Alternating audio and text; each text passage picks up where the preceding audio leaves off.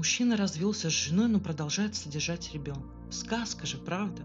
Мечта, а не мужчина. Только тут есть и обратная сторона монет. Благородство и широкие жесты одного выходят боком другому. С мужем мы сошлись, когда он уже был в разводе. О наличии дочери меня предупредили, что он платит элементы тоже. Я тогда еще про себя подумала, что повстречала исключительно порядочного мужчину. Ну, раз он не забыл о ребенке, как многие сейчас делают. Рано я обрадовалась.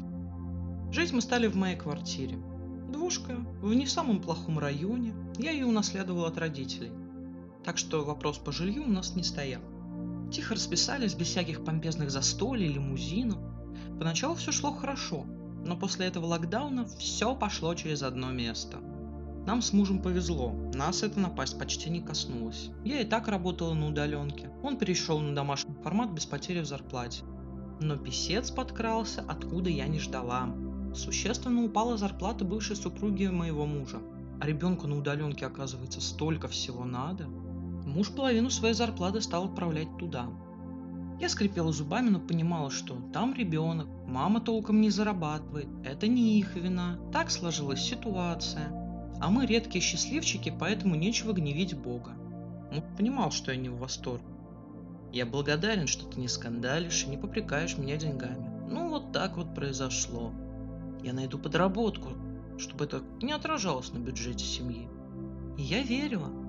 Муж действительно искал какую-то возможность подзаработать, но что-то особого прироста в зарплате я не увидела. А потом бывшая вообще осталась без работы. И муж стал отправлять туда вообще все деньги. Она как устроится на работу, будет мне возвращать, ты не переживай. Мы это обсуждали, поспешил он меня заверить. Мне в это верилось, честно говоря, с трудом, но я молчала. В конце концов, я его бывшую не знаю. Вдруг она на самом деле человек слова, все вернет, а я про нее тут уже оптом гадости понапридумывала. Но время шло, а муж все так же продолжал всю зарплату отправлять туда, бывший и ребенку. Забота о нашей с ним семье лежали на моих плечах. И, видимо, он решил, что пока я молчу, можно ничего не менять. Я решила, что мне уж молчать хватит. Дорогой, а сколько еще на моей шее будет висеть твоя бывшая супруга и ваше с ней общее чадо? Почему это на твоей шее? Я отправляю свои деньги, вскинул брови муж. Как чудесно. А ешь, живешь и заправляешь машину на мои. То есть ты благородно содержишь их, а я тащу на шее тебя.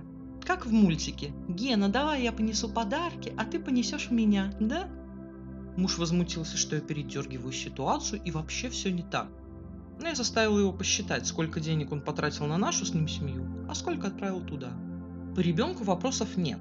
А вот то, что твоя бывшая устроила слишком хорошо, это уже не дело. Она тебе все сказки рассказывает, что денег мало, не хватает. А между прочим, за это время могла бы уже и нормальную работу найти. Но зачем, если есть такой благородный мужчина, который ее всем обеспечит? Муж попытался отрицать и рассказать, что он все делает ради ребенка, но меня эти сказки про белого бычка уже не трогали. Мне надоело, что где-то там чужая баба за мой счет живет и в ус не дует.